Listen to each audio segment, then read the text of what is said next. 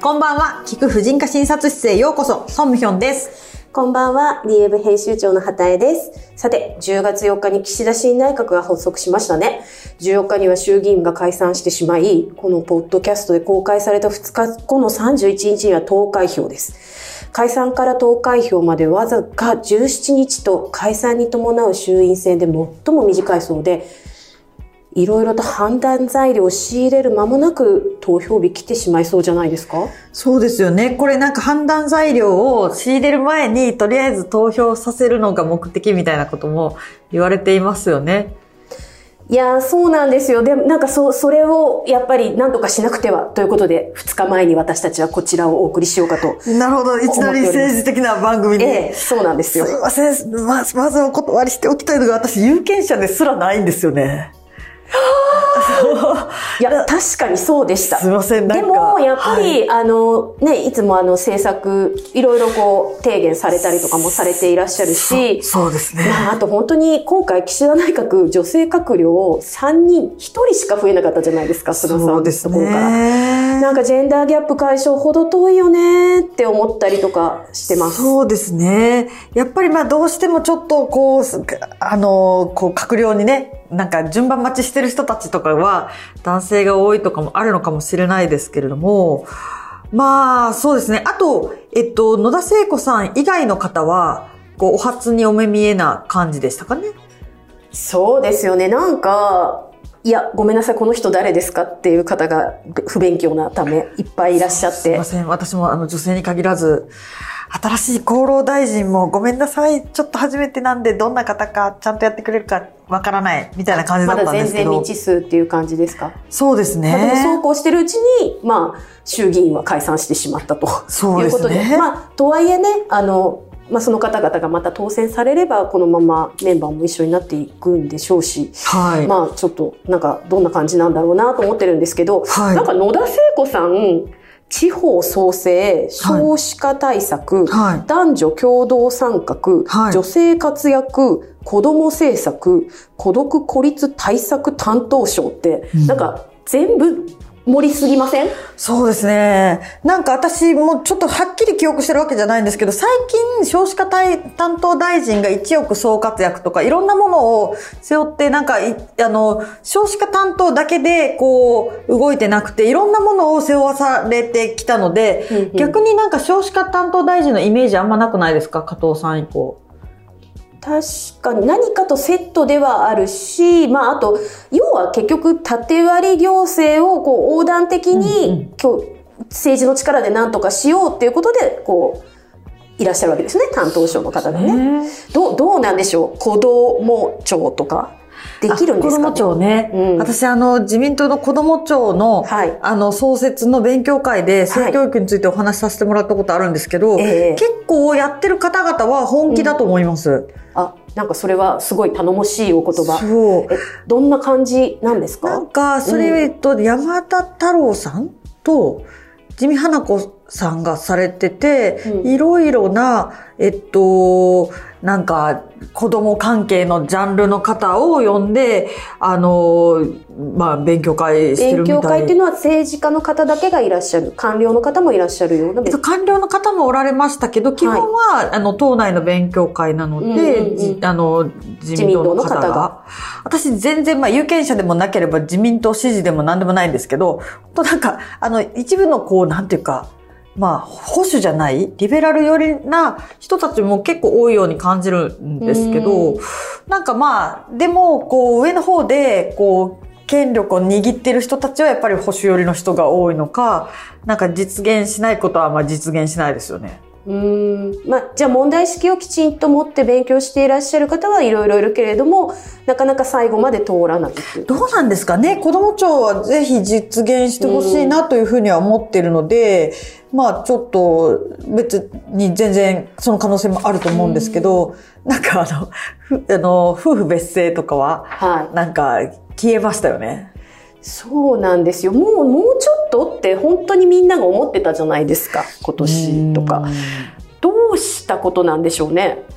ねえ、なんかその辺が、ちょっとこう、今の与党、大、なんか、ジェンダーギャップを解消する気はまあ少なくとも本腰は全く感じないうん気がするんですけどね。なんか、この別姓って言っちゃうからいけないんですかね。みんなが別姓になったらどうするんだとかってなっちゃうから。夫婦、だからだったらもう同性別姓法案みたいにすればみたいにどなたかが言ってらして、まあそりゃそうだよね。だって選べるんだからさって。選べるようにしたいだけだよねっていう。でもなんかね、うん私とかもこうエコーチャンバー現象で同じような考え方を持ってる人ばっかりと繋がってるから、うん選べることの何が悪いのって思うけど、うん。前なんかツイッターで、うん。あの田村淳さんうんうん。がなんかその件について言ってたら、もう、すっごい反対のコメントがついてて、あ、世の中ではこんなに他人の夫婦が別姓になるのも嫌な人がいっぱいある、いるんだなと思って。そうなんです。ついこの間も、リーウェブで、あの、本誌で特集させていただいた、あの、牧野さやさん、モデルの、うんうんうん。の、あの、体験を、あの、再掲載させていただいて、リーウェブの記事に出したんですけど、うんうん。まあ、本当にここで言うのもなんですけれども、ツイッターについたコメントのひどさ。うん。いや、何がいけないんですか？日本を壊す気かとか言われちゃうんですよ。いや、壊しませんって、みたいな。でもなんか本当にそういう夫婦が同性になることでしか家族はつながらない。その一体感で日本が持ってるって思ってる人本当にいると思うんですよね。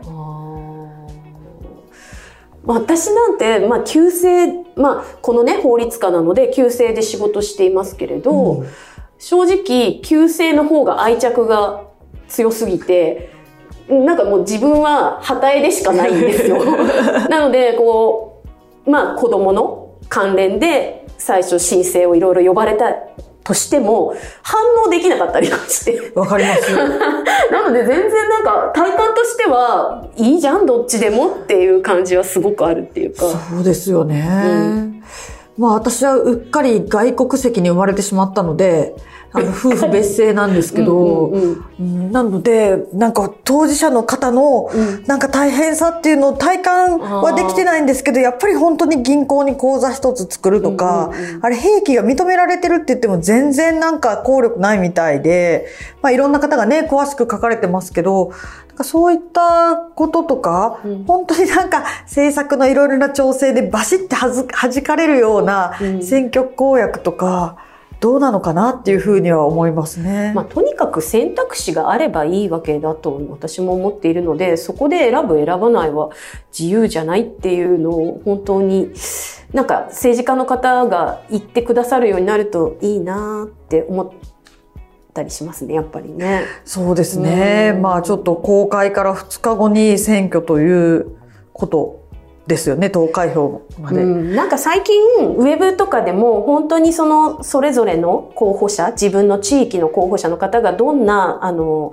考えを持っているかっていうのを一覧できるサイトとかもすごく出てきてあーいっぱいありますね。うんとにかくもう付け焼き場でもいいからあれですよね投票に行く前にそれを見て自分がいいと思う方に投票してほしいですよね。っていうか投票に行かなすぎませんか？投票、投票に行かなすぎる。だから、せめてまあ、なんかそう、白票も投じないでほしいんですけど、うん。ちゃんと誰かを書いて、いやもう本当うちなんて郊外のベッドタウンなんですけれど、本当にいつも同じ小学校の体育館に行きますが、そうだな、午前中に行ったら一桁ですよ、投票率。えーそうなんだ7%とか8%えーそとか。うなんだ。はい。いや、まず、もう、言ってほしいですよね。そう私が言うのもなんだけど。あ、そう すいませんいやいやいや、そんな。いや、本当そうで、いや、もうなんか、リーもね、過去には本当にその選挙に行こうっていう、あの、特集をいろいろしたりしさせていただいてるんですけれど、なんで行かないんだと思います？は、はたから見ててというか。うん、やっぱりなんか、うんまあ、投票に行くっていうのがシンプルにめんどくさいのと、うん自分が票を投じてもうん。変わらないと思ってる人が多いのと、まあなんかこれっていう候補者や政党がない人も多いんじゃないかなと。うんなんか私が思うのはもうこうなったら女性だけでもこれ聞いてくださっている方だけでも投票率がんちょっとでも上がったら女性議員増えるかなみたいな。うんそうですね。なんかちなみになんですけど今回その閣僚のあの女性割合っていうのが国連女性機関が193カ国を対象に調べたところ菅前内閣だと2名だったので、うん全閣僚の10%だから151位なんですね。うんうんうん193カ国中ですよ。で、岸田新内閣3名になったので15%らしいんですけど、それで124位なんですって。すごいないや、切なくないですか？なんか、ちなみに1位がニカラグアで、もう女性の、あの、閣僚の方が多いんですね。58.82%。そうなんだ。まずやっぱりまあ投票もそうだし、なんかどんどん立候補してほしいですよね。いや、そうなんですよ。ちなみに、えっと、閣僚はそんな感じなんですけど、国会議員が、あの、女性が国会議員に占める割合は、さらに低くて、そう193カ国中166位なんです。いや、確かにいないですよね、女性議員い。や、すごい少ない。国会見ててもなんか、まあ、女性議員と言いながら男性みたいな人も多いし、まあね、本当に最適化された。女性のことを代弁してくれる実感を持って代弁してください。もちろん男性だからできない、男性議員だからできないってことはないですけれど、やっぱりそこ、なんか代表者なわけだから自分たちの。そうですね。なんか、なんで半々にならないんだろうって思っちゃうと、うんもう気がついた女性からどんどんまあ、やっぱり立候補してほしいですよね。立候補、あ、そうそう、リーね、あの、立候補した女性たち、まあ、区議さんとか市議さんとかが、その地域の方が多いんですけれども、そういった方に、あの、取材する特集もしていまして、ぜひね、そちらも読んでいただきたいんですけど、これから出てくる特集なので。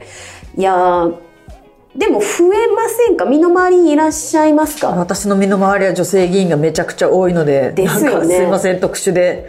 はい。うんですが、みんなうん。結構そんな特殊な方じゃなくて、まあ普通の感覚の方が、うん。なんかまあたまたま周りに勧められたりとかして立候補してる方なので、うんうん。別になんかすごい議員になる女性っていうのは女性の中でも特殊ってわけでは全然ないと思うので、ぜひ皆さんの中でもいらっしゃったら、立候補してほしいですし、もしも、えー、そこまでやっていう方は、ぜひ票を投じていただきたいと思いま。そうですすよね。まあ、ね、もう一つ気になってらっしゃると思うんですけど、この、あの、連載で取り上げた不妊治療の公的医療保険適用の行方も気になりますし、しっかり投票はしておきたいものですね。そうですね。うん。このまま立ち消えたら大変ですもんね。